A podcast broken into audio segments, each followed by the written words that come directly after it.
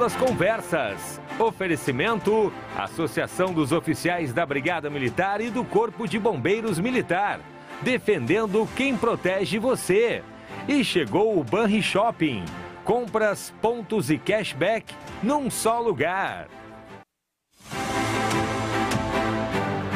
No Cruzando as Conversas de hoje, vamos falar sobre a atuação dos médicos depois de termos passado por um dos piores períodos que a população já enfrentou a pandemia do coronavírus. Como as instituições médicas estão trabalhando após os ensinamentos deixados pela Covid-19? Quais os novos protocolos de segurança sanitária estão sendo feitos? O uso de máscaras ainda é necessário? Quais os cuidados ainda devemos ter? Quais os vírus e pandemias que podemos ter pela frente? Em nosso estúdio, o presidente da Associação Médica do Rio Grande do Sul, Gerson Junqueira Júnior, vai trazer detalhes sobre as rotinas da comunidade médica e a dificuldade que os profissionais estão enfrentando na rede de saúde pública e privada. Além disso, vamos falar sobre o futuro da atuação médica e da telemedicina como ferramenta para o enfrentamento de futuras doenças. Participe ao vivo e dê a sua opinião, mandando a sua mensagem para os canais da RDC TV. Esse é o assunto do Cruzando as Conversas desta quarta-feira, dia 14 de setembro de 2022, com o jornalista Renato Martins e seu convidado.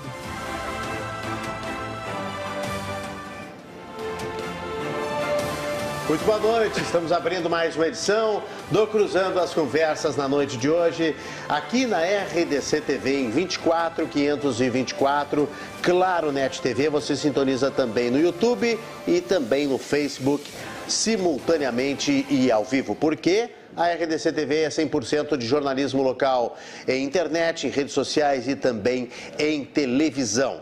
Você viu aí que o assunto é saúde no pós-pandemia, atividade médica. Estamos recebendo o presidente da Associação da Associação Médica do Rio Grande do Sul, Gerson Junqueira Júnior, já está aqui nos estúdios conosco. Uh, e depois ele vai dissecar sobre diversos assuntos. Vamos falar sobre saúde pós-pandemia e vamos falar sobre outros assuntos também. Você manda a sua pergunta. Vamos mostrar o presidente aqui que já está no estúdio, por favor? Aí, muito bom. E você manda a sua pergunta, você participa, você faz o seu comentário, conta a sua experiência e também dialoga aqui com os nossos convidados, sempre através das nossas uh, redes interativas, nossos canais interativos. O nosso WhatsApp que é o 99339894, 99339894, vai entrar aí na tela. Você manda a mensagem, cai direto no tablet aqui no estúdio. Por isso mande sempre assinada a mensagem, diga o seu bairro, a sua cidade e a gente lê ao vivo aqui a sua, o seu comentário, a sua pergunta. E também pode deixar lá no YouTube e também pode deixar no Facebook. lembrando que o Cruzando as Conversas tem oferecimento da Associação dos Oficiais da Brigada Militar e do Corpo de Bombeiros Militar Azof BM, defendendo quem protege você. E Banrisul, chegou o Banri Shopping, compras, pontos e cashback num só lugar, Banrisul, aqui também no Cruzando as Conversas. Presidente da Associação Médica do Rio Grande do Sul, Gerson Junqueira Júnior, boa noite, seja bem-vindo, muito obrigado pela presença. Muito boa noite, Renato, muito boa noite a todos os que estão nos assistindo nas diversas plataformas. É um prazer aqui estar representando a Associação Médica do Rio Grande do Sul para conversar sobre esses mais diversos tópicos aí em relação ao pós-pandemia. O senhor é graduado em medicina pela Universidade Federal do Rio Grande do Sul, especialista em cirurgia geral e cirurgia digestiva, opera todos os sábados de manhã praticamente, né, doutor? Eu opero praticamente todos os dias. Né? Eu, eu, a, a, rotina da Riggs hoje, ela. Quando eu fui convidado, é uma, uma história interessante, quando eu fui convidado para assumir a Amrigs, é, eu fui convidado primeiro para compor a chapa da diretoria, né? e foi num momento assim que nós não estávamos fazendo absolutamente nada, estávamos com um movimento muito baixo, foi ali mês de junho, julho de 2020, né? É, os consultórios vazios. Os ápices né? da pandemia, né? É, foi, é, é, ali, aliás, foi um momento assim, assim o, o, o, o pré-pandemia mesmo, né? Uhum. né? que era tudo desconhecido, desconhecido, né? tudo é, não sabia o que ia acontecer e, e, os, e a gente estava sem fazer nada. E daí me ligaram, me convidaram para formar a chapa e fazer parte da diretoria e eu, ok, não estava fazendo nada, vamos lá, vamos, eu, eu sou muito engajado no associativismo, porque eu já fui presidente da Sociedade de Cirurgia Geral do Rio Grande do Sul, já fui mestre do capítulo do Rio Grande do Sul do Colégio Brasileiro de Cirurgiões uhum, e também já fui uhum. presidente da Sociedade de Cancerologia do Cancerologia, Rio Grande do Sul. Né? Então eu vivencio a Riggs há é, 20 anos ou mais até, né? toda segunda-feira à noite eu vou lá por atividades da cirurgia. Então, né, aceitei mais tarde me, me veio a, a, novidade de que eu seria o candidato à presidência. E na época eu era diretor do Hospital Mãe de Deus. Né? Uhum. Eu estava terminando ali um mandato de seis anos. Sim, já. o senhor foi diretor clínico do Hospital Mãe de Deus. Diretor clínico do Hospital Mãe de Deus. E, e naquele momento estava encerrando minha, o meu terceiro mandato. Então, é, optei por, por assumir a Murrix mas realmente é, é, é, uma, é uma demanda de, de trabalho muito grande. Né? Eu vou hoje na Murrigues praticamente todos os dias, uhum. inclusive sábados e domingos. E eu tenho a minha atividade assistencial, meu consultório, bloco cirúrgico, também todos os dias. Né? Então tem sido é, meses de muito trabalho. Uhum. Né? E o, desafio é imenso e o, e o, desafio maior ainda porque nós pegamos a, a Associação Médica num momento de auge da pandemia, né? em que aí sim a gente precisava, como médicos e como representantes de uma categoria, uhum.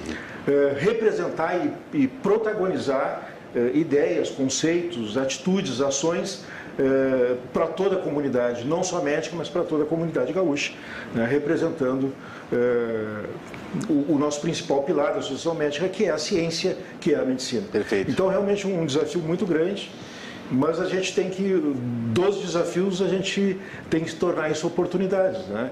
E acho que a gente está fazendo um trabalho muito bom. Né? E, enfim. Né? Não, a Rix fez ah, durante toda a pandemia um trabalho é. excelente. Vocês tiveram posicionamento. Eu fui cliente daquelas tendas ali do estacionamento da Rix. No ápice ali da, da, da, da, da Covid, né? Onde não tinha vacina ainda, eu acho que foi em 2020, final, segundo semestre de 2020, não, já... né? Não, já foi 2021. Já foi 21? É, foi 2021. E, ah, e eu me lembro de ter ido ali fazer um é. teste, felizmente deu negativo. É, né? Mas é. uma ótima uh, solução que vocês tiveram para desafogar né?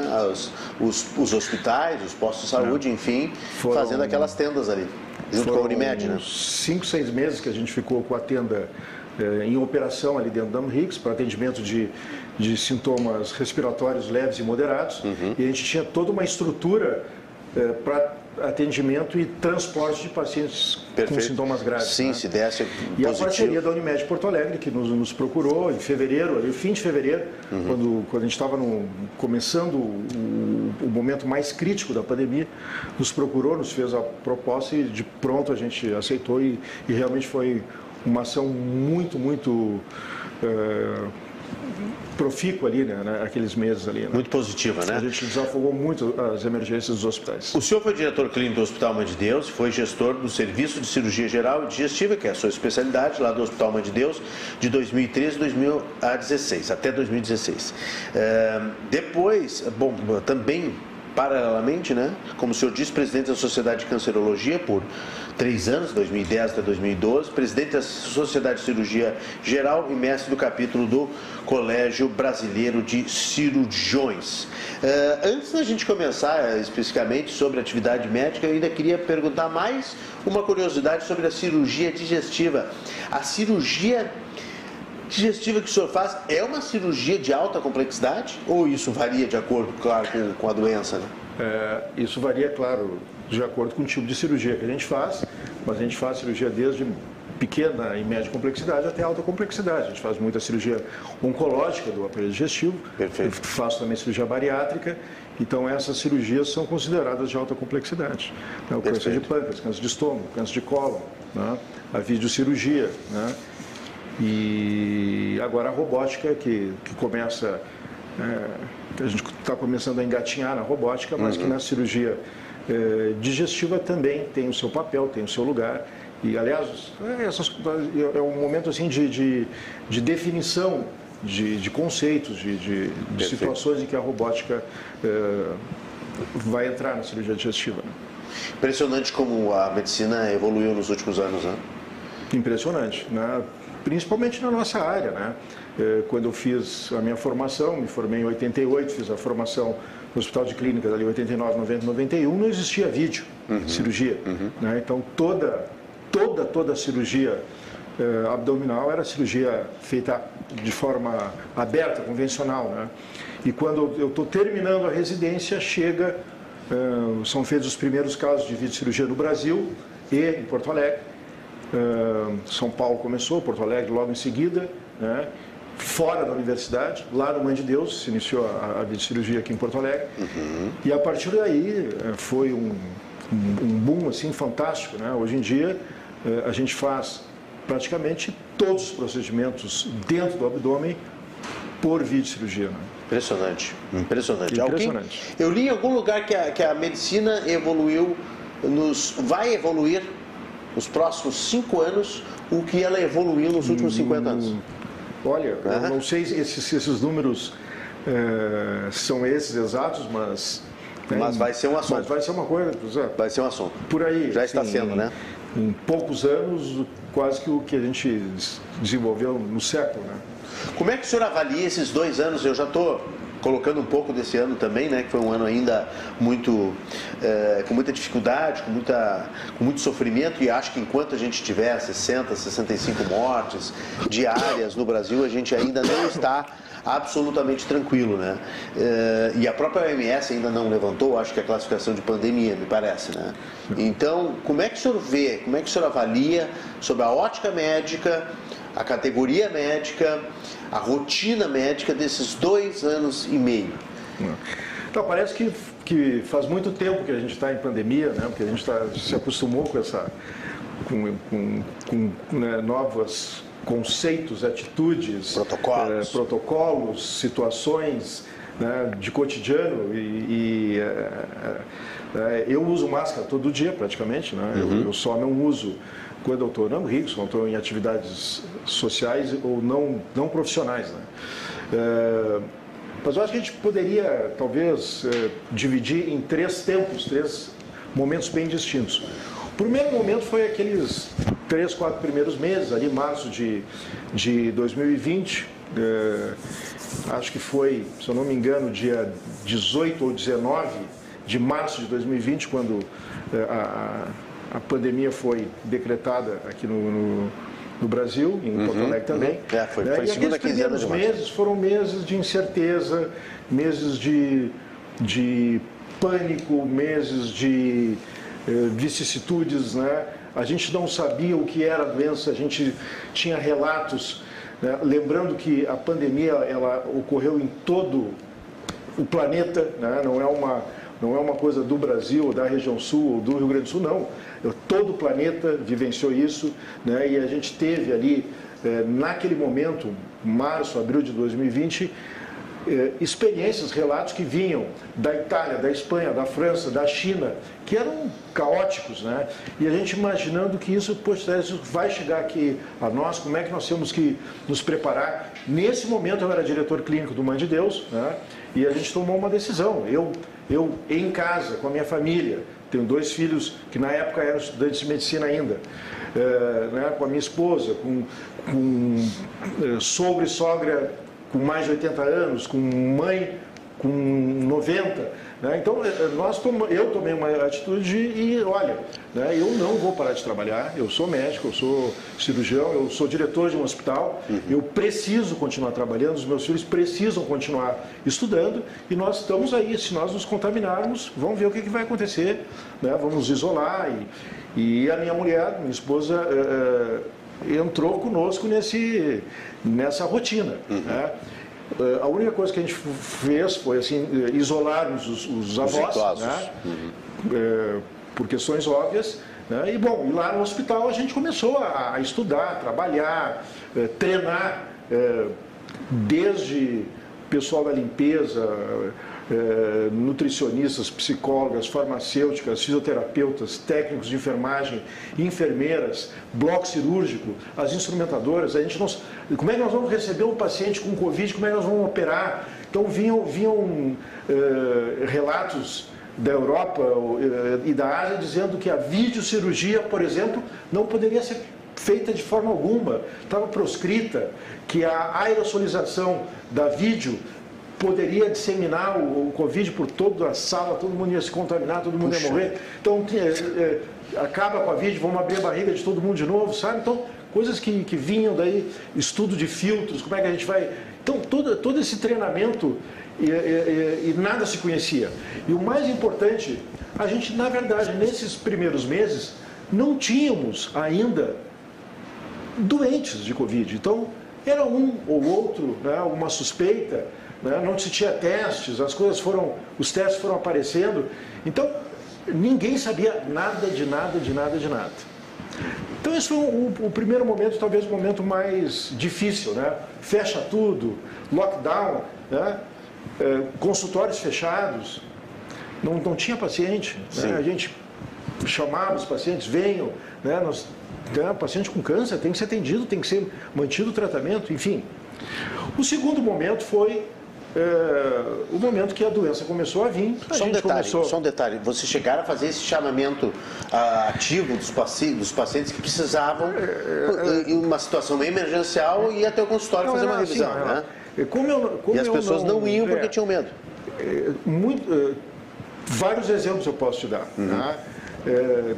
colegas, talvez com mais idade ou com, com, com, com alguma doença, esses fecharam seus consultórios Sim. de fato. Né?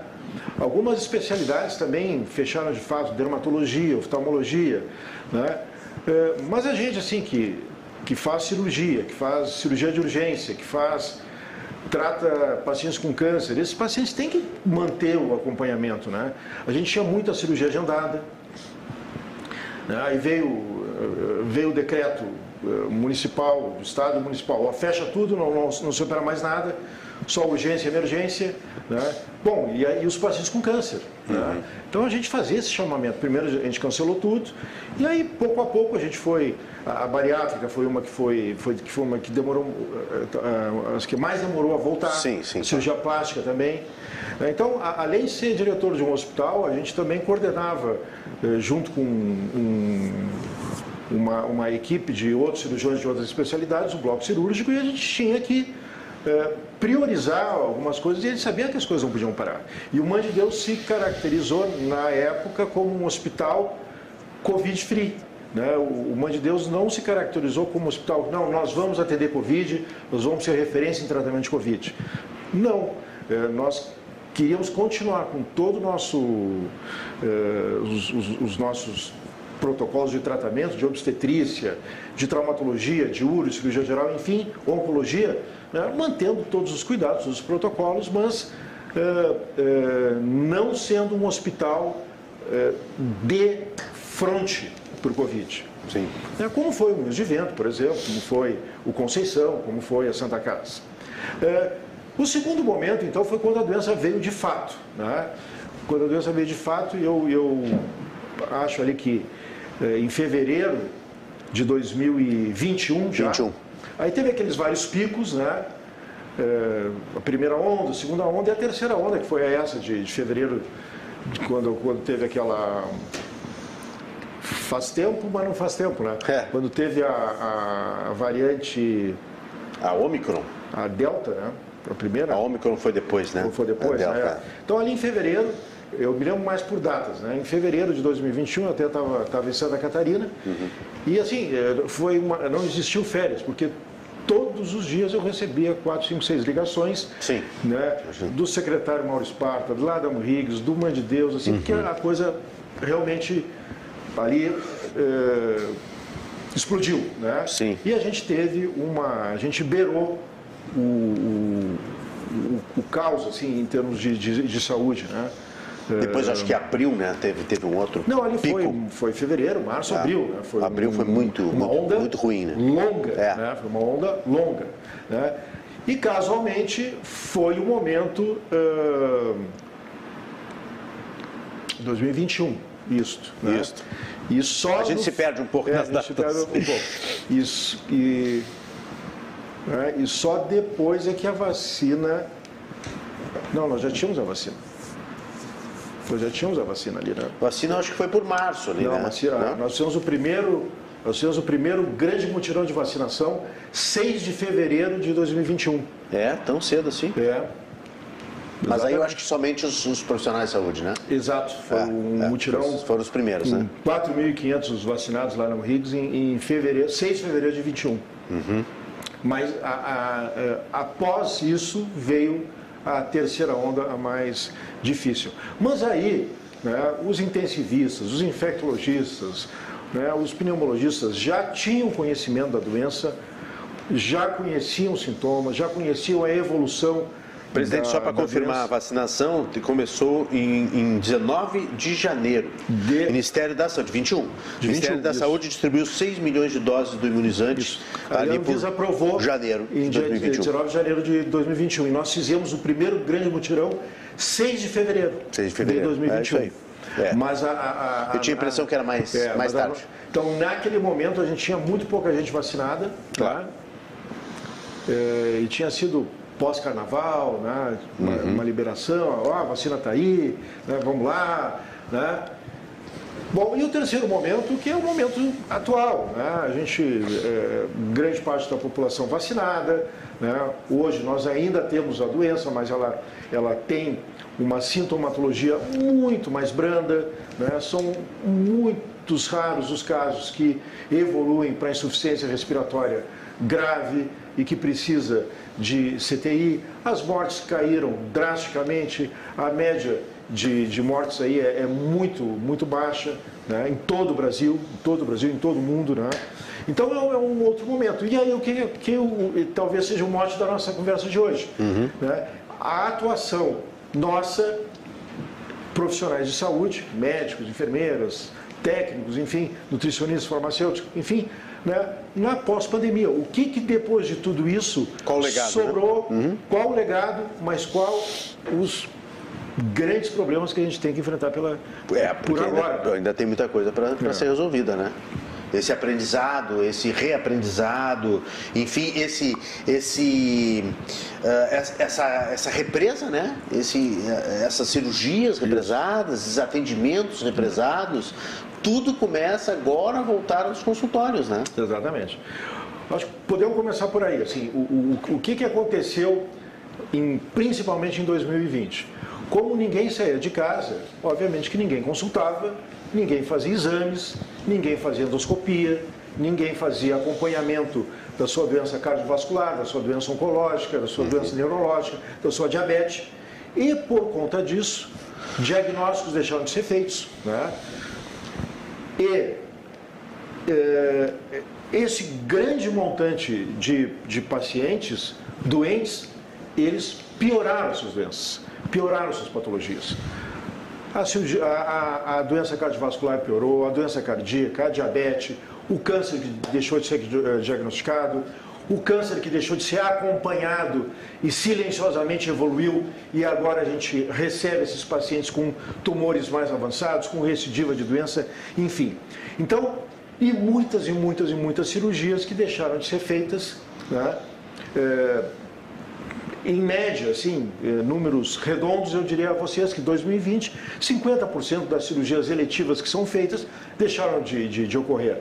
Em todas as especialidades. Na otorrino, na oftalmo, na traumato, na neurologia, na cirurgia digestiva, enfim, deixaram de ser feitas. E todo esse grande montante de cirurgias, elas estão aí agora, eh, e de pacientes, né, para serem acompanhados, eh, diagnosticados, operados, enfim. Então, esse é o grande desafio. A gente tem é, um programa chamado Programa Cirurgia Mais, do nosso, nossa Secretaria Estadual é, de Saúde, que é um programa muito é, promissor, que iniciou em dezembro do ano passado e, e ele é um programa de 12 meses. Ele fecha agora em dezembro de 22. né? Qual é o Nesse- objetivo? Ne- é, é, é, Colocar em dia operar, botar em dia a traumato, a cirurgia geral, a vascular, a otorrino, a oftalmo, a ginecologia e a urologia. E para isso, Renato, foi colocado 85 milhões de, de reais para que eh, haja eh, uma uma aceleração, mutirão, né? né? Um mutirão. De, Uhum. de, de vacinação, de, de cirurgias. De cirurgias, aí colocar desde em dia. dezembro do ano passado até dezembro desse ano. Né? Tá em funcionando? todo o estado. Tá funcionando? Está funcionando. Muito bem. Lembra, é importante salientar também que essa desassistência, esse, é, é, ele ocorreu tanto na saúde pública quanto na saúde privada. Né? É, Quando eu falo em Mãe de Deus, eu falo basicamente de saúde privada. Claro. Quando eu falo que o meu consultório estava vazio, basicamente cirurgia, é, né, a saúde suplementar, o paciente da Unimed, da Golden Cross, do Bradesco, da Cassi, que não, que não vinham. Né? Bom, o que se falar na, no SUS, né? quando os nossos grandes hospitais, Conceição, Santa Casa, né, ficaram quase que, hospital de clínicas, né, ficaram quase que exclusivamente com atendimento Cuidando de Covid. de Covid, né? Nós temos várias perguntas chegando aqui, eu vou entremear algumas, eh, presidente, se o me permite, porque pelo 99339894 o pessoal está mandando, também no chat do, do YouTube também lá nos comentários. Inclusive me corrigindo aqui, inclusive saiu uma notícia, ó, eu falei que o OMS não tinha ainda levantado a pandemia, hoje Dia 14, tá mandando o Vinícius aqui, está nos assistindo em Pelotas. Obrigado, Vinícius, pela sua audiência RDC TV aí na metade sul do Rio Grande do Sul. O diretor-geral da OMS afirmou que o mundo nunca esteve em melhor posição para encerrar a pandemia de Covid-19 e que o fim dela está próximo. Então, nesse contexto de pós-pandemia, ele pergunta como é que os pacientes devem se encaminhar para os hospitais. O uso de máscaras ainda é recomendável nesses locais?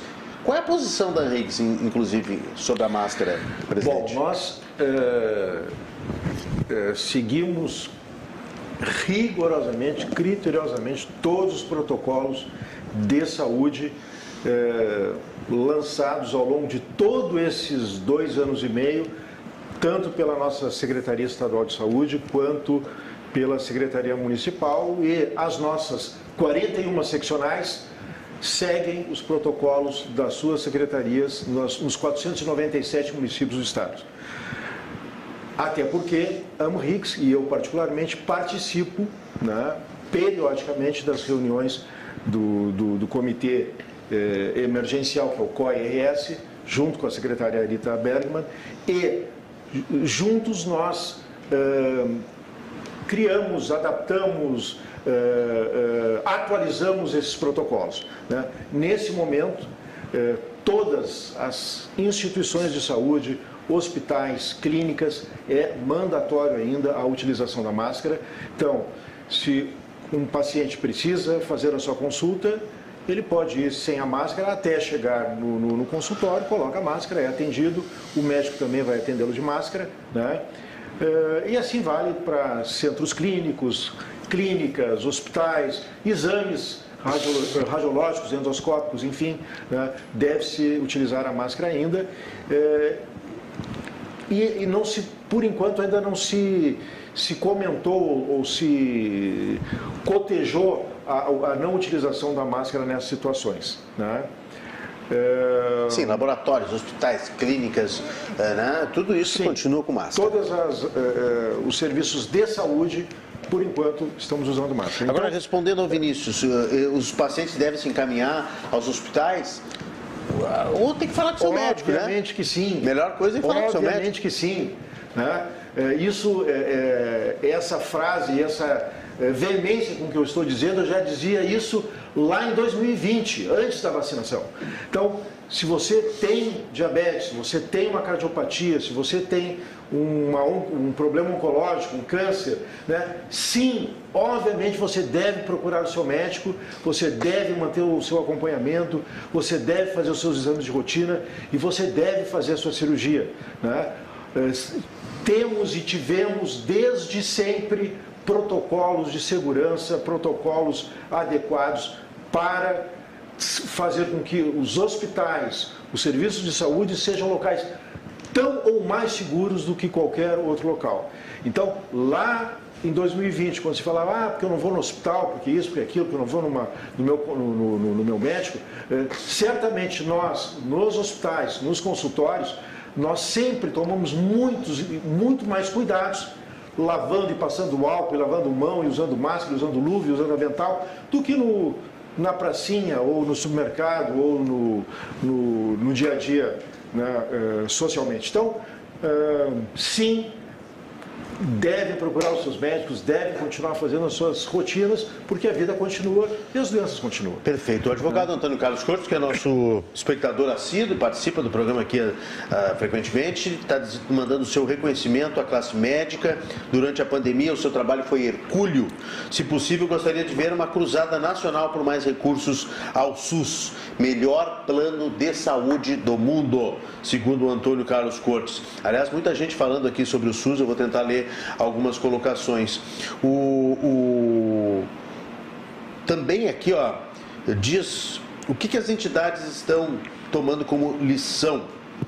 Como será o atendimento ao público em novas possíveis pandemias? Renan, aqui de Cachoeirinho. Um abraço, Renan. Obrigado pela audiência.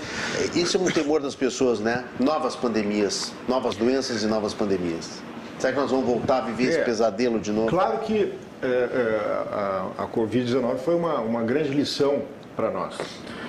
O SUS é, é, um sistema de saúde fantástico, né? 40 anos aí que nós nascemos o SUS, 42 agora.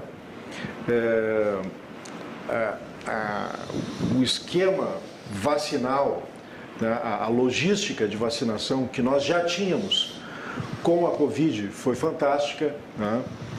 Nós temos uma capacidade para eh, vacinar mais de 2 milhões de pessoas dia, né, com o SUS em todo o Brasil.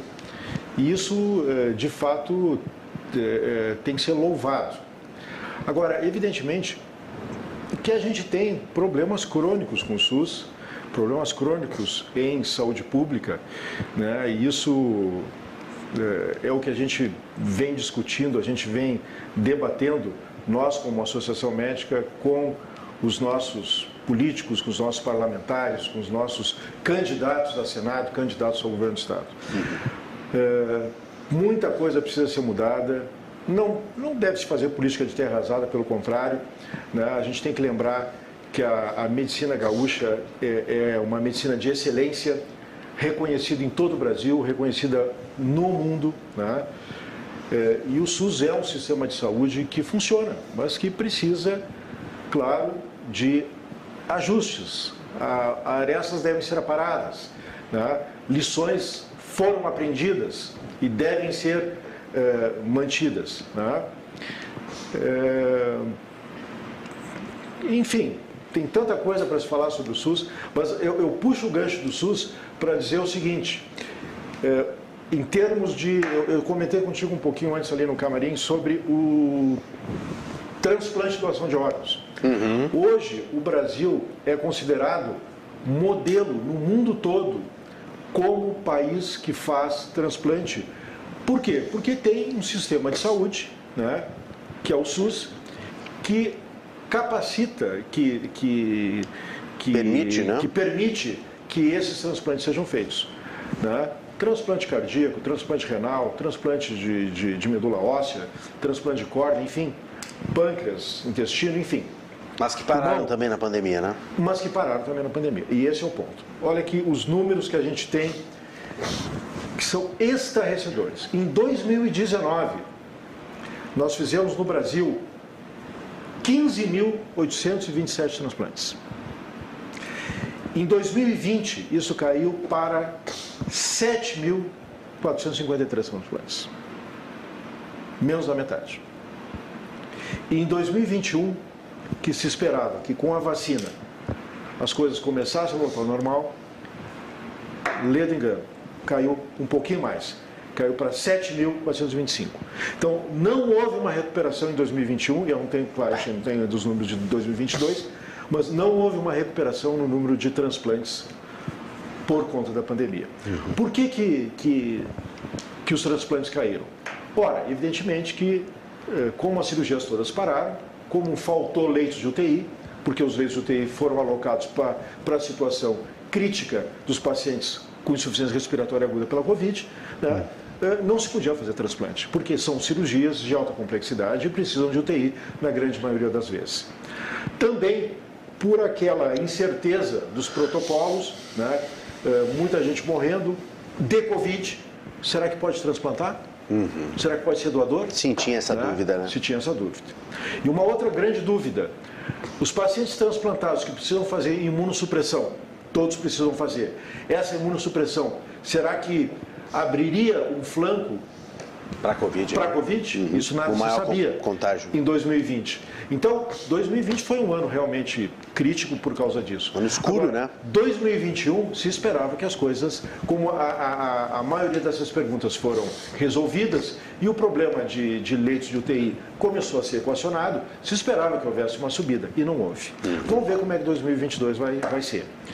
É, claro que fazer transplante a gente tem equipes em todo o Brasil e aqui o Rio Grande do Sul é, é, é pródigo em, em equipes de, de, transplante em todos os, os órgãos é, e pioneiro nisso, mas a gente precisa, acima de tudo, de doação de órgãos. Uhum, né? uhum. Nós, agora, no início de agosto, lá no RICS, lançamos uma campanha que é Ajude a Salvar Vidas, doe órgãos. Né? E a gente vem trabalhando nisso justamente por conta dessa é, situação é, de, de, de, falta de doação, de falta de órgãos e, e de falta de transplantes. É, e veja, a melhor maneira de você ser um doador e manifestar isso para as pessoas é colocar na sua, na sua identidade ali uma etiqueta, sou doador. Uhum. Porém, no momento da sua morte, se a sua família não disponibilizar os órgãos do paciente que morreu do, do, do, do né, para doação, se a família não disponibilizar, mesmo o doador tendo lá, eu sou doador, eu. Eh, a família pode doar, impedir a, família a doação, é isso? É que libera. Então, essa é. Eu preciso falar com a família é a também, é preciso então, também por isso dialogar. que, se você é doador, dialogue com a sua família, claro. com seu pai, Não. com sua mãe, com Não. sua esposa, com seus filhos. Mostre que é, é importante a doação. Por quê? Porque lá adiante, se você morrer, é, são eles que vão decidir claro. pela doação. Verdade. Né? É, eu estou vendo aí que nós vamos ter que fazer mutirão para tudo, né, presidente? Mutirão Porque assim, é tudo. mutirão para cirurgia, como o senhor falou, mutirão para doação, para maior doação, né, para as pessoas poderem fazer os transplantes. E assim como está se fazendo com as escolas, né, está se desenhando aí uma possibilidade no futuro aí de fazer uma, uma aceleração da, da, ou um reaprendizado das crianças, porque houve realmente uma, uma grande perda né, de, de cognitiva, cognitiva psicológica, né, psicológica e tal. A gente está vendo as crianças bastante perdidas aí uh, e, e, de sociabilização também, né? Então tem que ter um mutirão para tudo. Deixa eu só aqui ó, registrar que o Lauro Mendes está perguntando qual é a sua visão sobre o financiamento do SUS hoje porque o SUS é, é, é, como disse o Cortes aqui, o maior plano de saúde do, do Brasil, mas ele precisa de financiamento, né? precisa de financiamento, isso é um, um dos principais problemas para os nossos governantes. Né? Como uh, gerir esse financiamento e como distribuir de forma uh, equânime para os diversos hospitais. Né? Nós temos agora, aqui no Rio Grande do Sul, desde, uh, desde o ano passado, o projeto o Assistir, né? Que distribui de forma diferente eh, valores e, e, e, quantitativos monetários para todos os hospitais em todo o estado, né?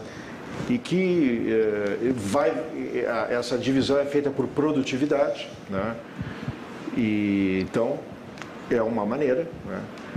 É, agora a gente com o SUS e com saúde todo mundo tem direito a um, a um procedimento cirúrgico de ponta. Todo mundo tem direito eh, ao ECMO eh, na sua na UTI, se está com, com Covid e com, com, uma, com uma gravidade alta de, de, de né, e precisa eh, desse respirador de, com uma tecnologia mais avançada. Então, todos nós temos direito a isso. Claro. Então, é, é, tudo isso tem que ser pensado, tudo isso tem que ser planejado.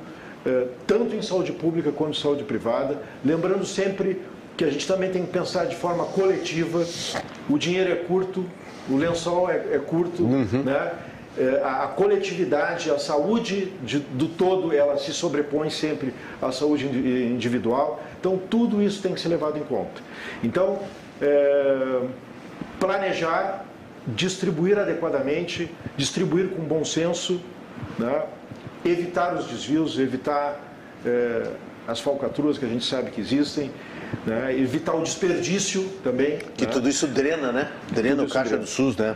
É. É, a Cristiane São Leopoldo, acho que não ouviu quando o senhor falou sobre os robôs, ela perguntou, aqui está perguntando, é, ela deu o uso de robôs, inteligência artificial, na medicina poderá ser uma realidade no Brasil? O senhor já respondeu. Sim, sim, não, Diz que está engatinhando, mas estamos indo para isso, não, né? Não, não, eu, eu, assim, a, não tão incipiente a, a robótica, assim. A robótica, nós hoje, aqui em Porto Alegre, eh, nós temos três robôs. Né? Temos um no Hospital de Clínicas já há alguns anos. Temos um no Hospital Moinhos de Vento, temos um na, na, Santa Casa, lá no Hospital São Francisco, e temos um agora em Passo Fundo. Ah, e temos um na, na no Hospital da Brigada. Olha então, só. temos é. quatro robôs. Né? É, existem algumas especialidades cirúrgicas em que a robótica está muito bem definida e consagrada, cito a urologia. Uhum. Né? É, na cirurgia digestiva, é, a cirurgia bariátrica é uma que entra muito bem, é, a robótica, e o que eu disse que estaria talvez engatinhando é que nós, cirurgiões, é que estamos engatinhando. Ah, Isso é uma tecnologia muito nova. Sim, perfeito. E nós, cirurgiões, é que estamos, é, nesse momento, sendo, nos treinando, nos capacitando e engatinhando na robótica. É, e sem dúvida, é, ao longo dos próximos anos, nós teremos melhor definidas quais são as situações em que o robô tem uma, uma vantagem técnica eh, e, de, e, e, de saúde para o paciente, né? eh, comparando sempre com, cotejando sempre com a videocirurgia. Né? Eh, mas é, é, um procedimento muito bem estabelecido na urologia, principalmente, na ginecologia, na cirurgia digestiva, na cirurgia torácica, na cirurgia cardíaca, enfim, na cirurgia de cabeça e pescoço. Né? Uhum, uhum. O, o João Carlos Esteio está perguntando aqui se os médicos cubanos não fizeram falta no atendimento à Covid-19 com os hospitais superlotados, ter atendimento mais ágil e eficaz não seria uma necessidade? Não, absolutamente não. Nós não temos falta de médicos no Brasil. Pelo contrário, nós temos uma altíssima natalidade médica no Brasil. Nós temos escolas demais. E, portanto, nós temos também qualidade de ensino médico deficiente. No Rio Grande do Sul, nós temos nada mais, nada menos do que 20 escolas de medicina. 20 faculdades de medicina. Isso é um número muito grande. Nós vamos formar brevemente mais de 2 mil médicos no Rio Grande do Sul por ano. Então nós não temos falta de médicos. O que nós temos é má distribuição de médicos em todo o país. Os médicos estão localizados, centrados nos grandes centros, nas grandes capitais. Né? Porto Alegre é a segunda ou terceira capital em médicos por, uh, por habitantes, com números que suplantam Japão, Estados Unidos, Canadá, França, números bastante altos. Tá? Florianópolis, Curitiba, São Paulo, eh, Espírito Santo. Então, eh, nós não temos falta de médicos e nós realmente não precisamos de médicos de, outro, de outros eh, países, de outros centros. O que nós precisamos, talvez, é de uma política, assim como foi feito um piso salarial para as enfermeiras, agora há pouco foi. foi Tem pergunta aqui sobre né? isso. Eu até tenho aqui a, a data certinha, tá? Olha aqui, ó. A em Mariana... agosto passado, agora, em agosto, né? o, o, governo federal sancionou a lei que estabeleceu o piso eh, nacional para enfermeiros, técnicos, auxiliares de enfermagem e obstetrizes, as parteiras. Que o né? STF agora trancou. Muito bem. Mas isso é uma conquista para a categoria muito grande muito grande. E nós, médicos, O senhor está respondendo a Mariana anos, Gomes, que é né? enfermeira, nossa, nossa espectadora, qual a visão da classe médica sobre o pagamento do piso da enfermagem. O senhor já está respondendo. Né, isso é uma conquista da, da categoria. E nós, médicos, né, também gostaríamos de ter uh, uma, uma, um piso, uma remuneração nacional uh, com uma carreira de Estado uh, de fato em todo o, o, o país. Porque é isso que vai atrair o médico recém-formado, é isso que vai atrair o médico jovem para municípios onde não existem eh, atrativos outros. Né? Então, precisa ter o atrativo financeiro, precisa ter o atrativo da carreira médica. Né? E é isso que vai fazer uma distribuição maior eh, eh dos médicos. É, claro que tem alguns, é, é, alguns municípios que nós não temos hospitais adequados, que nós não temos é, sequer um, um, centro de saúde. Né? Então, isso também precisa ser olhado. E é isso que a gente vem conversando em Brasília, a gente vem conversando com os nossos é, candidatos aqui ao Senado, os nossos candidatos ao governo, né? a importância disso. Então, é, é, é um ledo engano se achar que nós temos poucos médicos. Não, nós temos muitos, muitos médicos.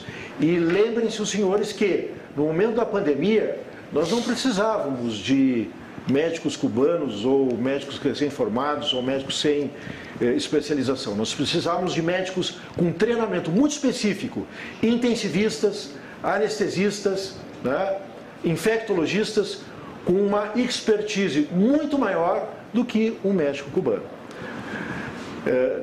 e não desprezando qualquer médico que venha de fora. E aí nós temos, é, já puxando o gancho para o, o, o, exame do Revalida, que é aquele exame que, nós faz, que se faz aqui no Brasil para todos os médicos que se formam fora uhum. do Brasil, no exterior, Paraguai, Colômbia, Venezuela, uhum. Cuba, Estados Unidos, França, enfim, uhum. se formou em Harvard, quer vir para o Brasil, tem que fazer o exame de revalida um exame bem feito, sério, com uma periodicidade maior, Perfeito. semestralmente talvez, né? e é isso que a gente é, defende e levanta a bandeira com muita, muita, muita ênfase. Perfeito. A Cleide Machado, lá do Litoral, Capão da Canoa, obrigado pela audiência no Litoral da RDC TV, está é, perguntando se ela pode reclamar e denunciar, ela está usando a palavra denunciar os médicos que não atuam durante o horário de trabalho. Não sei se ela está falando aqui de posto de saúde, alguma coisa assim, de hospital. A população pode denunciar para a Henriques? Acho que não é a entidade correta, não, né? O RICS não é a entidade que faz a, a, é, essa fiscalização. A Seria entidade o que é o não é o Conselho Regional o Conselho, de Medicina. O, o CREMES, Conselho Regional de Medicina. É, isso, o CREMES tem uma auditoria que recebe Uh, perguntas, denúncias, queixas, tá uh, indagações das mais diversas relacionadas à área médica. E lembrando sempre que o Conselho Regional de Medicina tem a, a é, faculta a, a fiscalização e, e, da atividade exclusivamente médica, não em área de saúde como um todo. Perfeito. A Lucimara de Canoas, ela está falando um assunto que a gente já comentou aqui, que os exames, os problemas de saúde foram deixados segundo plano durante a pandemia, e aí agora tem um déficit e ela pergunta como é que está a situação atual. O senhor já deu um quadro aí bem, bem específico, né, bem estatístico sobre as, as cirurgias, enfim, represadas. Mas tem os exames também que estão represados, né? E aí, mais uma vez, nós vamos ter que ir para o mutirão. De alguma forma, nós temos que né? e... juntar esforços para fazer um mutirão. E até para convocar não, não, as pessoas. E, né? e, não é só no SUS, né? como eu falei, é, a Sim, saúde privada também saúde foi privada afetada. Também. Hoje, para a gente. Eh, o paciente vai no meu consultório, peço uma ressonância, uma tomografia, uma endoscopia. Olha, não penso que vai marcar para outro dia, não. 15, 20 dias, um mês, às vezes até para marcação. Por quê? Porque a demanda realmente está muito, muito, muito elevada. Né? Então, exames de imagem, exames endoscópicos, exames traçados gráficos, eletrocardiograma, uh, exames cintilografia, medicina nuclear, tudo, tudo isso tem uma, uma, uma demanda uh, reprimida muito, muito, muito, muito grande. Perfeito. O Juan é lá de Gramado, Serra Gaúcha, está perguntando se os médicos conseguem combater a onda negacionista que se intensificou no início da pandemia. Como combater, sendo médico, essa onda negacionista? Bom, Como é que a Henriques enxerga é, isso? É, infelizmente, a, a, isso é um fato, né? que a politização de alguns tópicos, alguns, eh, algumas situações durante a pandemia foi muito, muito, muito, muito grande.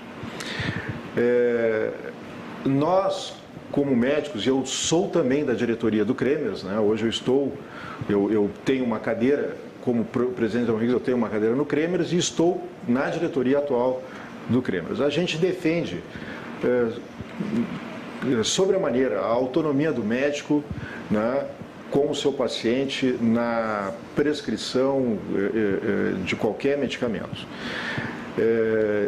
Por outro lado, a gente defende o nosso a AMRIGS tem como e o Conselho Regional de Medicina também e o Sindicato Médico também e a Academia Sul Grandense de Medicina também as quatro entidades estão muito juntas nessa irmanadas desde que a gente assumiu né? nós estamos por é, é por, por por sorte, assim, com, por sorte não, por, por casualidade, nós estamos com, com uh, os quatro presidentes muito novos, né? Uhum. O presidente do, do Kremers é o Carlos Esparta, que recém foi empossado agora em janeiro.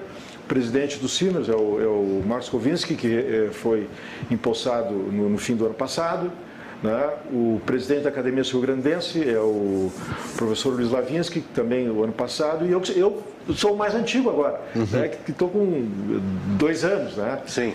Então, nós, eh, e todos nós estamos trabalhando, eh, as quatro entidades trabalhando juntos, né? em defesa do ato médico, em defesa da autonomia médica, mas principalmente em defesa, não em defesa, mas do que a gente sempre uh, uh, defendeu, que é a ciência médica e a, a, a evidência médica. Né? Então, isso é o que sempre uh, nos alicerçou nas nossas decisões, nas nossas prescrições, nas nossas ações médicas. Né? A boa medicina, a medicina de qualidade, baseada na ciência médica, baseada nas evidências eh, na prática médica. Então, isso eh, é, é, é, o que a gente faz no nosso dia a dia. E o fórum para discussão se a medicação A ou B funciona, não é na imprensa, não é em Brasília, ela é nos nossos eventos médicos, nos nossos conclaves, nos nossos simpósios, que é onde a gente discute, a gente debate, a gente tem o contraditório em medicina, que ele é, faz parte da, da arte médica, desde sempre, e continuará por muitos e muitos séculos. Né? Novas tecnologias virão, novas medicações virão, novos insumos virão e o contraditório, o debate científico sempre existirá. Né? É, e outra bandeira que a gente levantou desde o início a favor da vacinação, né? e até a gente poderia é, entrar nessa questão de, de vacinas, né? Que desde que a gente fez lá no Riggs o primeiro mutirão em 6 de fevereiro de 2021, né? Obviamente que a Riggs, a Associação Médica, o Cremers, o Simers, a Academia Sul Grande de Medicina defendem as vacinas não só da Covid. É, Muito e bem. nós temos hoje né, um problema que é esse negacionismo que não é só contra a vacina da Covid. Ela, infelizmente, está acometendo outras vacinas, do sarampo, da polio, uhum. da H1N1. Então, hoje, infelizmente, o Brasil tem números extremamente preocupantes em relação, por exemplo. O Brasil polio... readquiriu um preconceito Re... contra as, é. vacinas. Maneira isso, isso também não é, não, é, não é só no Brasil, né? na Europa principalmente isso Sim, começou os lá. movimentos anti-vacina. É, movimento anti-vacina. Então, assim, ó, a poliomielite, hoje nós atingimos apenas 50% da meta vacinal para 2022. Metade isso é é terrível, porque alguns anos atrás o Brasil tinha números que chegavam muitíssimo perto de 100%. E teve anos que chegou a 100% de vacinação da polio. E por isso que nós erradicamos a polio do Brasil. Agora, se a gente cai para números como 70, 60, 50%, nós vamos ter polio de volta. O sarampo, 47,08%. E a gente o nosso objetivo era uma, uma cobertura vacinal de 95%. Puxa. Tá? E assim vai. É... Tanto que são doenças que correm o risco de voltar, né? Sim, né? o sarampo nunca deixou de, de, existir, né? E o sarampo ele é 21 vezes mais infectante do que a, do que a, do que a Covid. A COVID né? É um perigo. É... Outra, HPV, né? que também existe vacina para HPV. Nós estamos hoje com uma meta é, recomendada de 80, de de 78,7%, 80% Quase nas meninas, né? uhum. né? Nós estamos com 52%. 52%. Então, é, isso é um problema de saúde pública muito, muito, muito, muito grave uhum. e que nós também, agora no mês de agosto, junto com a Secretaria Estadual da Saúde, o COSENS, o Conselho de Farmácia do Rio Grande do Sul, é, a FAMURS e a MRIGS, nós estamos com uma campanha que está aí, né, é, incentivando a vacinação do sarampo, da rubéola, do tétano, da Covid, da H1N1, de todas elas, né? Porque essas doenças elas nunca deixaram de existir e precisam ser é, é, e precisam ser é, atacadas, atacadas né? né? E a vacina é, um, é, um, é uma dádiva da, da, da ciência, né? Uhum. É, não tem porquê. A gente né? fica sem palavras. Não tem pra... porquê, não tem porquê. Nós temos que, que, que, que, nos focar e voltar a colocar em dia tudo. Né? Como eu disse, mutirão para tudo, inclusive para vacina. É, nós temos que fazer um intervalo, mas eu quero na saída aqui só colocar o, a, o comentário do Francisco lá de Caxias do Sul, Serra Gaúcha. Obrigado pela audiência, Francisco. Ah, porque o senhor falou na formação e ele está perguntando aqui, o senhor avalia que a formação médica no período pandêmico com o ensino remoto também não traz prejuízos à atuação profissional? Uma ótima pergunta, falamos depois do, do intervalo. Vamos deixar esse suspense aí, porque uma coisa é tu fazer ensino fundamental, que tem também seus prejuízos, o ensino médio, outra coisa é a gente fazer jornalismo, mestrado, como eu fiz em indústria criativa online, mas outra coisa é você fazer medicina online. Né? Aí tem as questões de anatomia, tem outras questões. Nós vamos falar depois do intervalo, tem vários assuntos. Queremos falar sobre saúde mental também, que é um problema da pandemia. Nós estamos entrevistando o presidente da Associação Médica do Rio Grande do Sul, Gerson Junqueira Júnior, que está aqui no estúdio ao vivo conosco hoje, aqui no Cruzando as Conversas. Vamos a um rápido intervalo, o comercial é rápido e eu espero vocês. Já voltamos.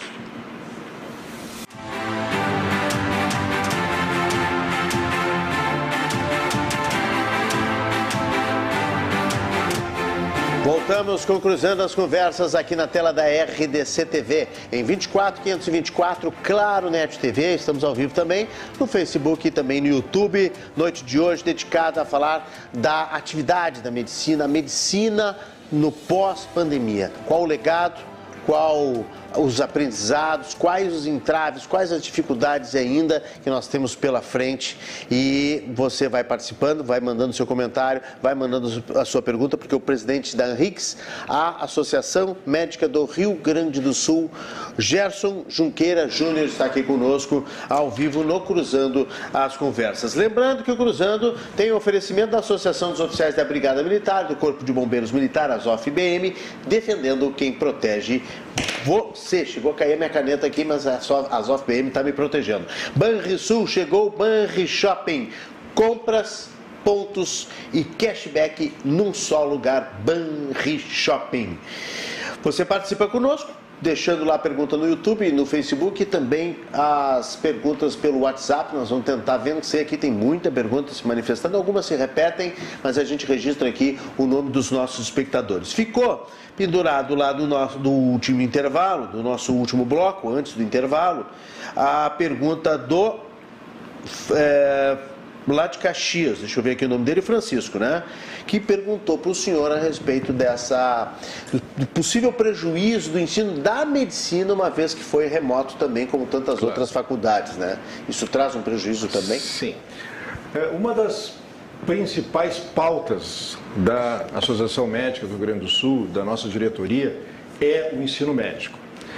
É, nos preocupa muito é, a qualidade do ensino nas nossas 20 escolas de medicina, a qualidade, a capacitação que esses acadêmicos egressos dessas faculdades têm. Por quê? Porque são eles que vão prestar atendimento à nossa comunidade e à saúde da nossa população é o nosso eh, principal eh, razão de ser.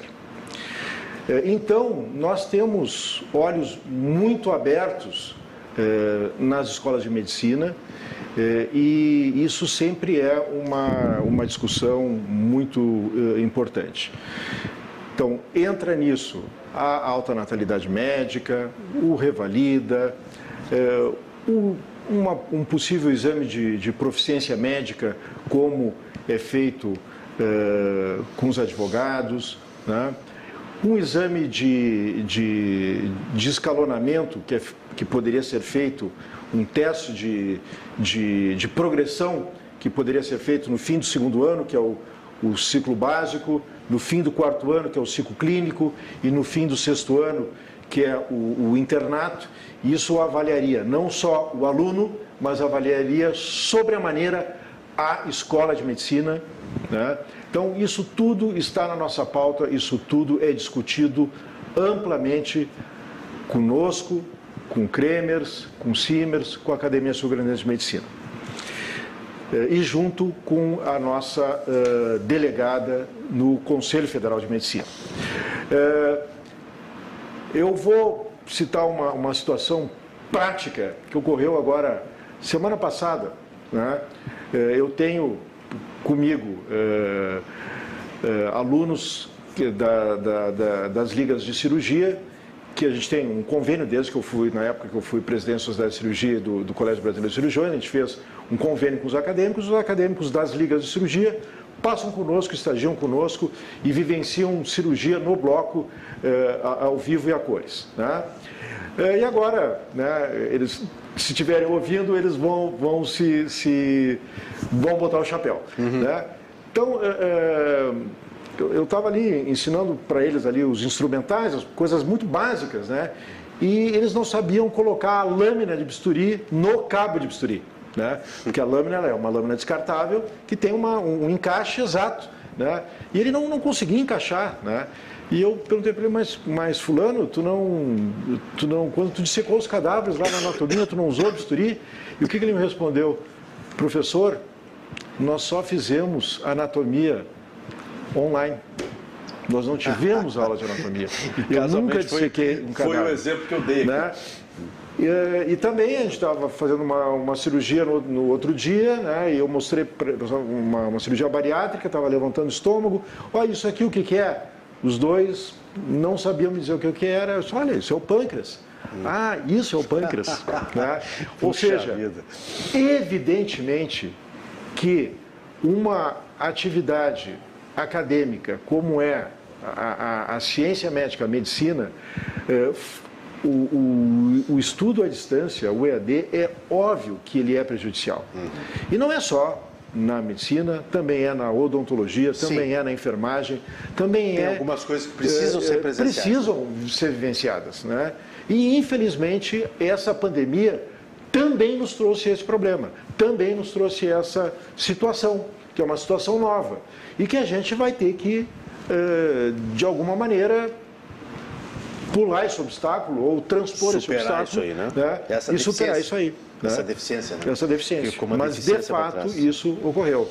Outra coisa, é, imaginem os senhores, aquele residente de cirurgia geral, de cirurgia digestiva, que iniciou o seu R1 né, lá em 2020 e terminaria em 2021 no Hospital de Clínicas, por exemplo, no Hospital Conceição, em que os blocos cirúrgicos ficaram absolutamente fechados durante esses dois anos. Qual é o treinamento prático que esse residente teve ao longo desses dois anos?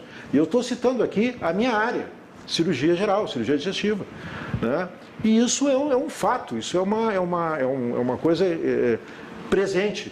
Então, são situações que só a pandemia nos trouxe né? E situações eh, próprias da nossa área uhum. e que eh, eh, em outras áreas, nas área, na área financeira, na área produtiva, na área né, de, de hotelaria, enfim, em cada, em cada setor, né, houveram problemas que são problemas muitas vezes insolúveis. Uhum. Né? O Jorge André Brites, nosso amigo, nosso espectador assíduo aqui também do Cruzando as Conversas, um abraço ao Jorge André e à família, eh, pergunta como é que Porto Alegre e o Rio Grande do Sul estão inseridas na temática turismo-saúde. Os pacientes estrangeiros representam uma parcela importante do nosso atendimento médico hospitalar? Não, não, não, não é uma, uma parcela tão grande assim. É, lá no Mãe de Deus, é, alguns anos atrás, a gente até teve um programa é, que a gente tentou alavancar, mas daí veio a pandemia e ninguém podia viajar, né? Se não podia viajar para fazer turismo, obviamente não podia viajar para fazer é, cirurgia, né? Então é, a, a, coisa não andou, né? Mas não, não é assim não é uma, uma parcela significativa, né? não é uma parcela significativa. Vamos seguir aqui porque tem muita pergunta, vamos objetivar um pouco. O enfermeiro Francisco Amaral também participa assiduamente conosco, muito obrigado Francisco. E ele é sempre muito provocador, ele manda várias questões, mas eu vou elencar algumas aqui. Se tem tantos médicos formados, por que em algumas especialidades faltam médicos em algumas UBS, Unidades Básicas de Saúde, em Porto Alegre? Se não faltam médicos formados em Porto Alegre, por que tem tantas cirurgias represadas na cidade? É, vamos lá. É, quando a gente diz que não falta médico, a gente tem um número absurdo de médicos no Brasil e aqui no Rio Grande do Sul também. É, volto à educação médica. Faz parte é, é, da formação médica o pós, que é a residência, né, que é onde a gente faz a nossa especialização e se especializa em determinada área, pediatria, reumatologia, infectologia, ginecologia obstetrícia, cirurgia, enfim. Hoje nós temos um número de vagas de residência médica de apenas 40% para esse número absurdo de médicos que a gente tem que se formam em todo o Brasil a cada ano. Ou seja, 60% dos nossos médicos, dos nossos acadêmicos formados não terão possibilidade de realizar uma residência médica. Ou seja, não poderão ter uma especialidade. Uh, o que, que, ele fala ali então que em algumas UPAs não tem determinado... O UBS, né? Unidade Básica de Saúde, não tem alguns médicos em determinadas especialidades. Muito bem. Uh, foi o que eu comentei a respeito uh, do piso salarial, da, da, do plano de carreira que nós infelizmente não temos isso. Então muitas vezes não é atrativo para um pediatra, para um obstetra, para um cirurgião, né, é, ter um emprego público porque é, os, os valores, os salários não compensam. Né? E a carga vai para a iniciativa privada que ele ganha é, mais. grande e, e vai, vai para a iniciativa privada, vai para né, vai abrir o seu consultório e, e vai trabalhar com convênios, vai para a saúde privada. Né? É, e o fato de não ter, é, termos muitas cirurgias represadas, não é porque nós não temos muitos cirurgiões, é porque durante é, dois anos nós ficamos com, com uma demanda inexistente, os blocos fechados, as UTIs ocupadas com pacientes com, com Covid e a gente não tinha a possibilidade de operar, porque não, não, não, não, não, não se fazia prudente eh, operar, uma, fazer uma cirurgia de hernia ou fazer uma cirurgia de menisco, quando gente, ou de coluna, ou o que seja, quando a gente tem pacientes com Covid, pacientes muito mais graves e uma situação eh, de saúde pública muito, muito, muito, muito caótica, como foi eh, o ano passado. O Francisco está perguntando também se os pacientes são solicitados, antes de fazer cirurgia, o exame negativo de Covid-19. É, alguns hospitais fazem ainda é, rotineiramente, outros hospitais não fazem mais. Né? É, esses que não fazem intensificam mais a, a anamnese pré-operatória, investigando de forma O que, que, é ativa. Anamnese? Anamnese é, é o questionamento ativo um ou dois dias antes, se teve contato ah, com algum sim. paciente, aquele questionário básico, familiar, né? aquele questionário básico, né? a respeito de, de contato ou sintomas respiratórios, uhum. enfim. Alguns hospitais ainda uh, exigem o teste de, de, de Covid. Eu, Eu tenho uma trabalho parente... uh, em dois hospitais, né, Mãe de Deus e Santa Casa, num, um pede, no outro não pede. O Moinhos vai pedir, está pedindo porque a, eu tenho uma pessoa conhecida na família, está com cirurgia marcada para final de setembro, pediram simplesmente uma lista de exames cardiológicos, enfim, hum. e tal, para ver se está preparado para a cirurgia e está lá é. o teste de Covid também. É, mas é. muitos hospitais não estão pedindo mais. O, o a consulta... Isso, é, isso é, uma, é uma decisão uh, puramente uh, da institucional. Da instituição, exatamente. perfeito. Tá. A Isabela, da Restinga aqui em Porto Alegre, ela também vai na mesma linha da questão dessa defasagem do online, só que ela inverte e lembra de uma coisa muito importante que a gente, até que eu queria falar isso com o senhor, a consulta online a medicina online, a teleconsulta que veio, né? Acho que veio para ficar, mas é. ela pergunta se tem a mesma importância, o mesmo valor de uma consulta presencial. Como é que o senhor vê isso? Como é que a Henriques enxerga isso? É, isso casualmente foi a, o questionamento que nós fizemos hoje no debate que a gente teve lá na Henriques, agora à tarde, com os candidatos ao Senado, né? é, sobre a telesaúde. Uhum. É, a Comissão de Assuntos Sociais do Senado eh, aprovou o projeto de lei que regulamenta a telesaúde. E, e como é que é caracterizada a telesaúde hoje? É uma modalidade de prestação de serviços de saúde à distância por meio da utilização das tecnologias da informação e da comunicação. Essas tecnologias envolvem, entre outros aspectos, a transmissão segura de dados e informações de saúde por meio de textos, sons, imagens e outras formas consideradas adequadas. Bom, o que, que a gente precisa normatizar?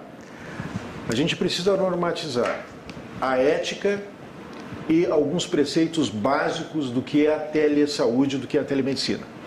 Primeira coisa, sigilo absoluto. Segunda coisa, e tem que existir uma, uma aceitação de parte tanto do médico quanto do paciente que, que está submetendo uh, aquela telesaúde, aquela teleconsulta. Né? Terceira coisa, a qualquer momento o médico pode é, identificar que aquele método de consulta não está sendo adequado e, portanto, a consulta presencial se impõe para que o diagnóstico e o tratamento sejam feitos. Quarta coisa, todo o médico que faz telesaúde tem que estar registrado adequadamente no Conselho Regional de Medicina. Ou seja, não basta eu ser, ter o meu, o meu, o meu conselho, o meu, o meu número de conselho, mas eu preciso informar o CREMERS, aqui no Rio Grande do Sul, de que eu faço telemedicina.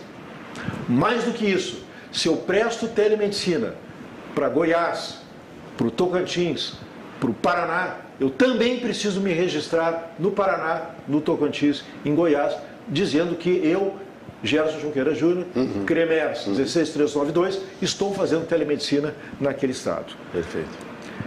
E uma coisa que não, que não foi ainda bem discutida, bem debatida, e eu eh, entendo que precisa ser mais eh, conversada, é a territorialidade. O que, que é isso? Médicos do Rio Grande do Sul fazendo telemedicina no Amazonas, médicos de São Paulo fazendo telemedicina em Santa Catarina, médicos do Paraná fazendo telemedicina aqui no Rio Grande do Sul. Né? É, isso precisa ser regrado, normatizado é, e muito bem pensado. Porque no momento que a telemedicina de lá para cá vem, a gente tira é, tira o emprego ou tira a função dos médicos daqui. E vice-versa, se a gente começa a fazer telemedicina para lá, também vai acontecer isso. Então isso precisa ser debatido e ainda não foi. Perfeito. É... Agora, a telemedicina, a telesaúde, ela é uma ferramenta muito útil né, em situações de telemonitoramento, de teleaconselhamento, né, é, quão fácil é um paciente me, me, me contatar, que mora no interior para me, me, dar o resultado dos exames pré-operatórios. Não precisa vir até aqui só para me mostrar isso, né?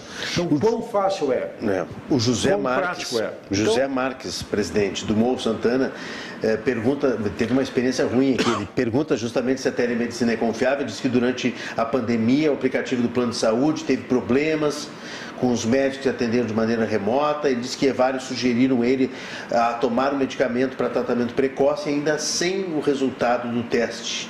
Aquela, acho que foi aquele início lá com muita Olha, desinformação, ele tá né? perguntas numa e tem algumas coisas aí que não tem nada a ver com, com, com a telemedicina. Né?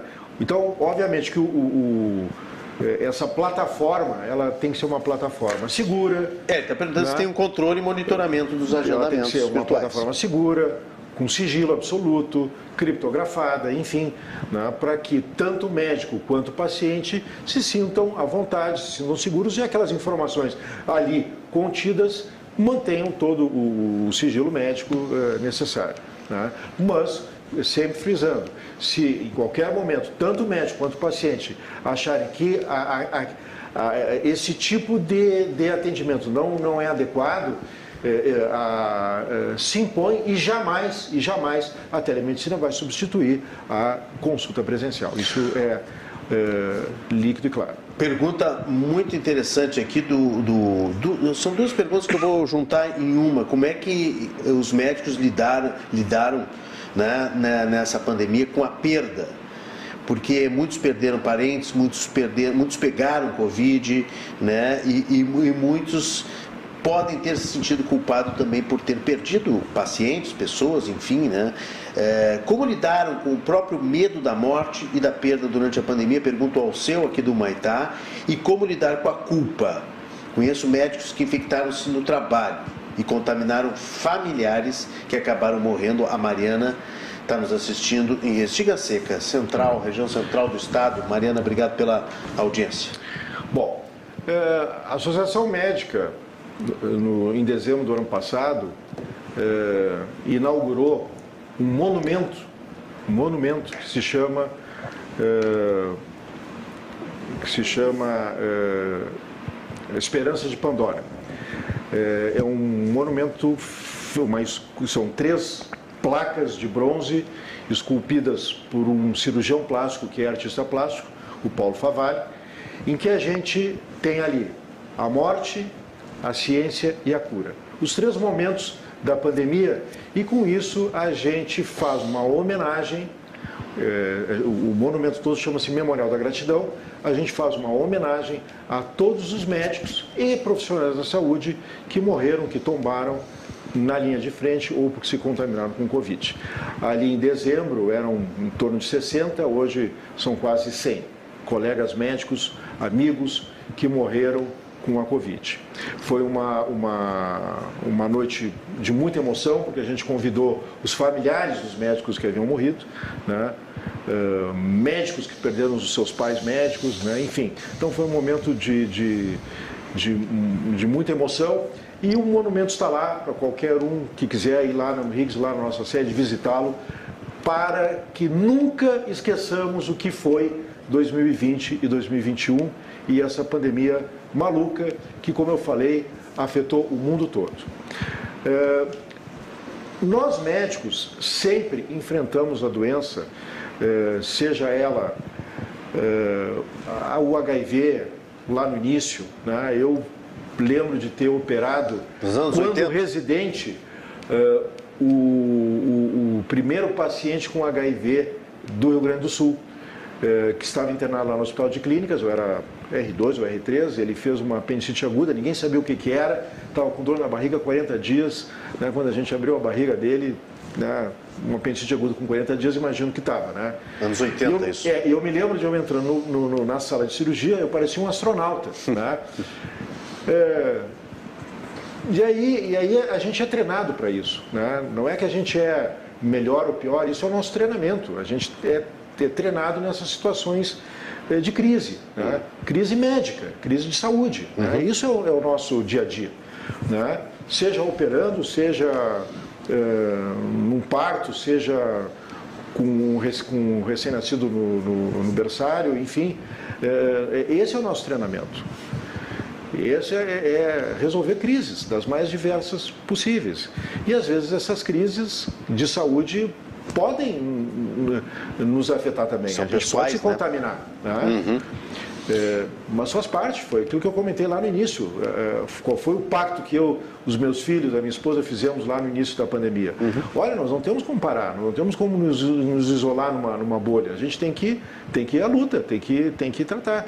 E isso foi feito pelos médicos, pelas enfermeiras, pelos técnicos, né, pelas nutricionistas, fisioterapeutas, o pessoal da limpeza do hospital, enfim, todo, todos que estão trabalhando em saúde é, isso é o nosso dia a dia. Né? Mas nós não somos heróis, nós não usamos capa nem nada.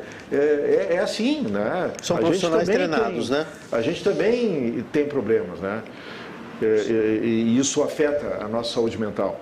Né? Tanto é que é, o burnout, que é essa, essa situação de impotência frente a uma, uma situação que a gente não consegue resolver, por estresse, por sobrecarga de trabalho, por estresse com pacientes que estão tão graves, né, foi tão alta durante a pandemia. Mas o burnout sempre existiu na, eh, entre os médicos e entre os profissionais de saúde, não é uma novidade.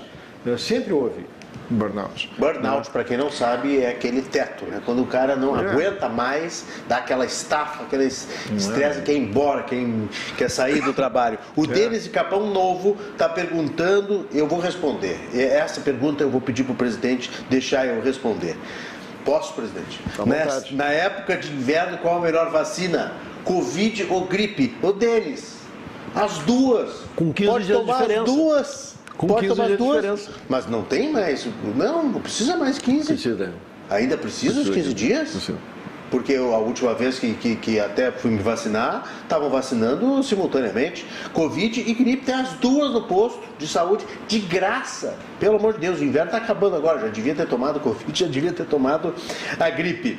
Denis, vai te vacinar porque tem no posto, tem vacina aí à disposição da população. Deixa eu agradecer aqui ao Francisco Amaral, continua mandando mais. Eu, eu vejo com, com, mais com o secretário Maurício Pardo a questão dos 15 dias, mas eu, acho que caiu no, no, final é, agora, presidente. Praticamente estava. Tanto, tanto que eu conheço gente que tomou uma em cada braço. Uma, uma na, a gripe e a Covid. Uma em cada braço. O.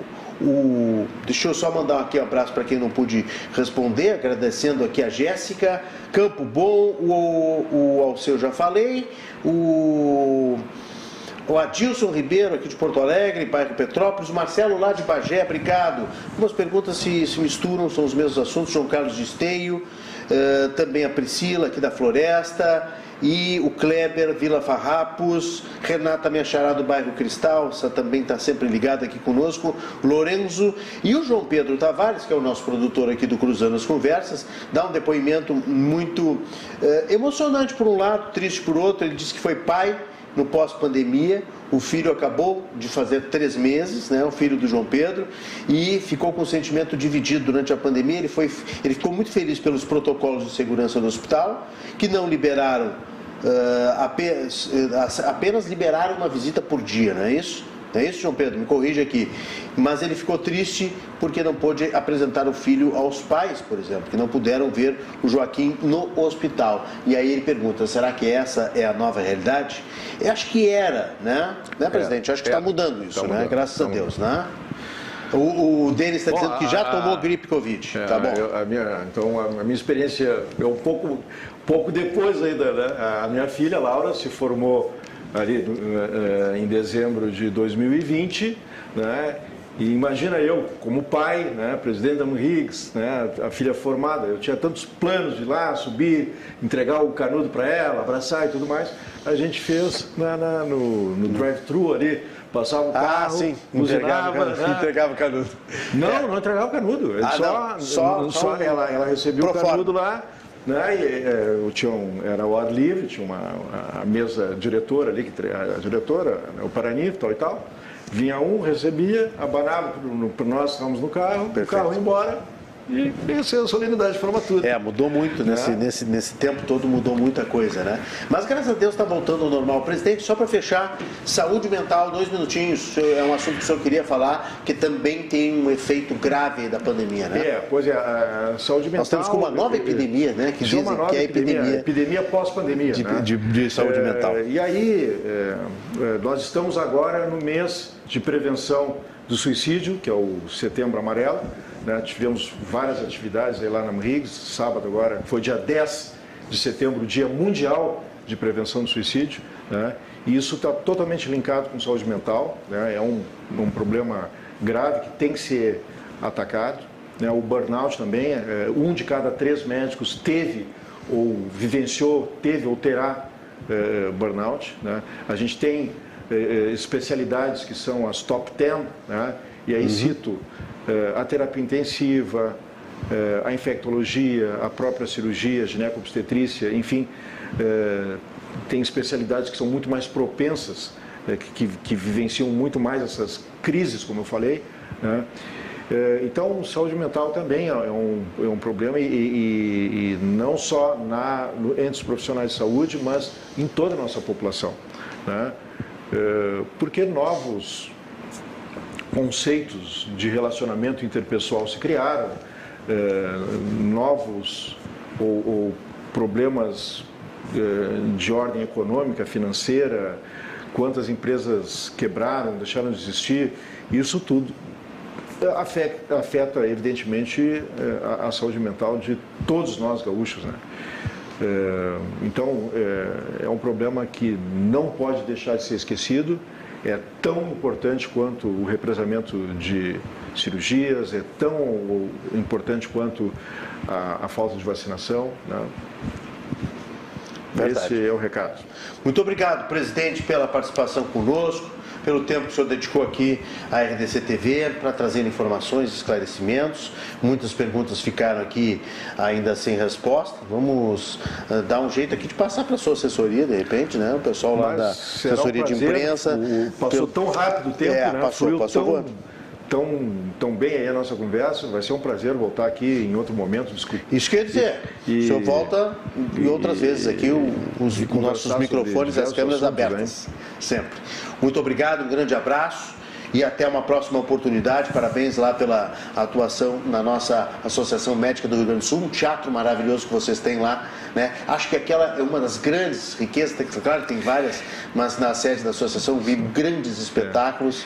É. Né? Nós temos um, um, uma carência em Porto Alegre de, de, de, de casas de espetáculos médio, né? de Sim. médio tamanho. Né? É, e a Riggs é muito boa. Foi uma, uma obra. É que foi idealizada pelo nosso ex-presidente Martinho Alves da Silva, que nos deixou a questão de, de um mês e meio, dois meses, é, que o Teatro Damo Hicks, que ele, então a, a, nós, a cultura também é um dos nossos é, pilares. O nosso teatro tem capacidade para 700 lugares, né? E, mas a gente está, é, eu, eu preciso falar mais meio minuto sobre a nossa menina dos olhos da nossa diretoria, da nossa gestão, né, que termina o ano que vem, que nós estamos inaugurando agora no fim do ano, no dia 27 de outubro, provavelmente no, no dia do nosso aniversário, que é o nosso centro de simulação e treinamento, com 650 metros quadrados. É um centro eh, onde a gente faz treinamento, simulação de situações clínicas, cirúrgicas, obstétricas, das 54 especialidades e faz treinamento desses acadêmicos, desses jovens, desses residentes que têm uma, uma deficiência uh, de, de, de, de, de aprendizado para médicos já formados, para médicos que querem se reciclar, para outros profissionais de saúde, enfermeiras, fisioterapeutas, para não, não profissionais de saúde, né, a gente já tem programado treinar bombeiros em reanimação cardiorrespiratória, né, uh, professoras, né, eh, em reanimação uh, pediátrica, por exemplo. Uhum. Então, uh, a gente tem. E o céu é o limite, a gente pode fazer desde coisas muito básicas, como reanimação, até a robótica. Né? Uh, simuladores de, de laparoscopia, de endoscopia, ou seja, a situação clínica é posta, o aluno, o acadêmico, o residente, o médico treina, treina, treina, treina, erra, erra, erra, até que vai uhum. chegar um momento que, com o treinamento, com a repetição, que ele vai Muito acertar bom. e depois vai replicar isso nos nossos pacientes, nos, na nossa Começa comunidade. Quando? Eh, nós estamos em obras, né? em parceria com todas as nossas sociedades de especialidades, lá mesmo, lá mesmo na, na, no terceiro andar da nossa, da nossa sede. E provavelmente no dia 27 de outubro faremos a inauguração com um grande, uma grande festejo muito bom, e muito bom. Estaremos acompanhando aí mais essa, essa grandiosidade da nossa Henriques. O Lino Buzeto de Erechim diz aqui uma ótima entrevista, parabéns aos médicos e a toda a equipe pelo trabalho, pelo belo trabalho que prestam. Lino Buzeto lá de Erechim, sempre obrigado pela nossa audiência. Presidente, muito obrigado, boa noite, até uma próxima oportunidade. Gerson Junqueira Júnior, presidente da Henriques, nós vamos a um rápido intervalo, tem notícia boa no final do programa, as últimas informações da noite, intervalo é rápido, eu espero vocês.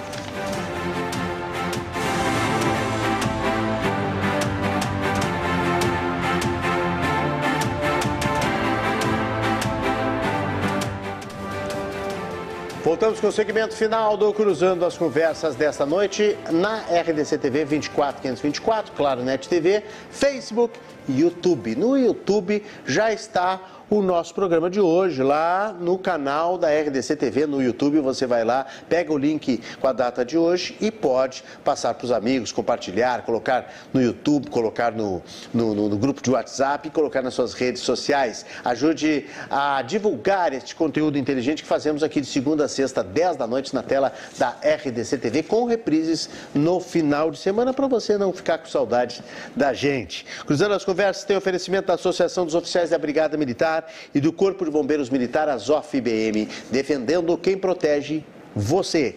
E Banrisul chegou o Banri Shopping.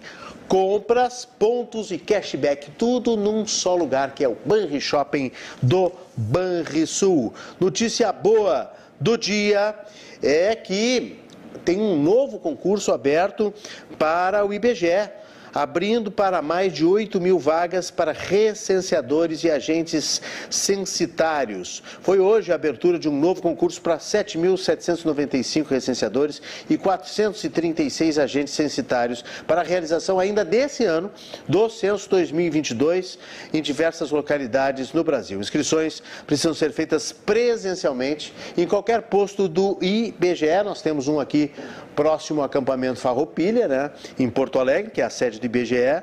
Os recenseadores são responsáveis por coletar as informações pertinentes ao censo. E o contrato dura três meses, podendo ser prorrogado com base na necessidade das atividades previstas para o censo. Ontem à noite, né, aqui no programa eu falava a respeito da importância do recenseador né, de você atender o recenseador. O recenseador fazendo a entrevista na sua casa, ele acaba recebendo né, um valor por aquela pesquisa. Ele é pago também pelo, pela pontuação através de pesquisas. Né? Então, tenha paciência com o recenseador, atenda o recenseador e olha aí que bacana, mais 8 mil vagas, remuneração será por, é, por produção, exatamente como eu expliquei, calculada pelo setor censitário e outras condições de trabalho, conforme taxas fixadas e conhecimento prévio do recenseador. Concurso aberto sempre é uma boa notícia. Aniversariantes desta quinta-feira, que vai começar daqui a pouquinho, o Emanuel Soares, lá de Floripa, da Jovem Pan Floripa, já fez ah, a confraria do Cruzando aqui conosco. O Emanuel, que tem o seu programa todos os dias às quatro da tarde lá na Jovem Pan Floripa. A Eva Jocely Melo da Silva, querida Eva, minha grande amiga, está de aniversário amanhã. A espectadora aqui do Cruzando as Conversas, o Fernando Custódio, a Dilva Camargo, a Maria Apel, o Daniel Costa, o Henrique Jasper, lá em Brasília, colega jornalista Karina Fernandes e o Maurício Esquenato, um dos maiores magos das câmeras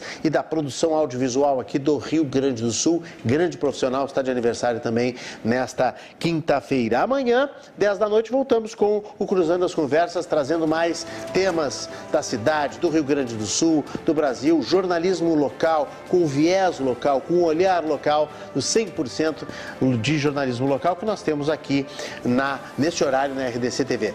Lembrando, O único programa hoje ao vivo debatendo as coisas da cidade do Rio Grande do Sul, na televisão do Rio Grande do Sul, neste horário. Agradecendo sempre a sua eh, prestigiosa audiência. Deixa eu mandar um abraço pro pessoal da Coletiva Net. Hoje estive lá no lançamento, estive lá no lançamento da Coletiva Net, das suas novas marcas, dos seus novos produtos. Um abraço para Márcia Farias, para Iruaguaçu Farias e toda a equipe da Coletiva.net. Estava eu, Leandro Olegário, presidente Márcio Irion, estávamos prestigiando lá o pessoal da Coletiva Net, que são grandes parceiros aqui também, maior site, maior portal de comunicação do Rio Grande do Sul. Um abraço a eles que fizeram o lançamento, fizeram o evento dentro do GNC Cinemas, melhor cinema, melhor rede de cinema do Rio Grande do Sul e da região sul do Brasil.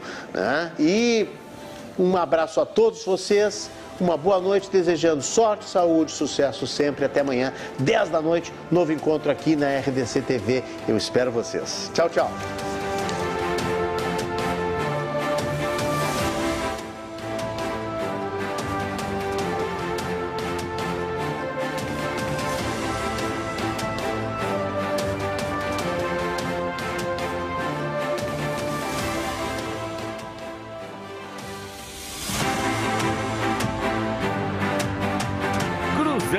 Conversas. Oferecimento: Associação dos Oficiais da Brigada Militar e do Corpo de Bombeiros Militar.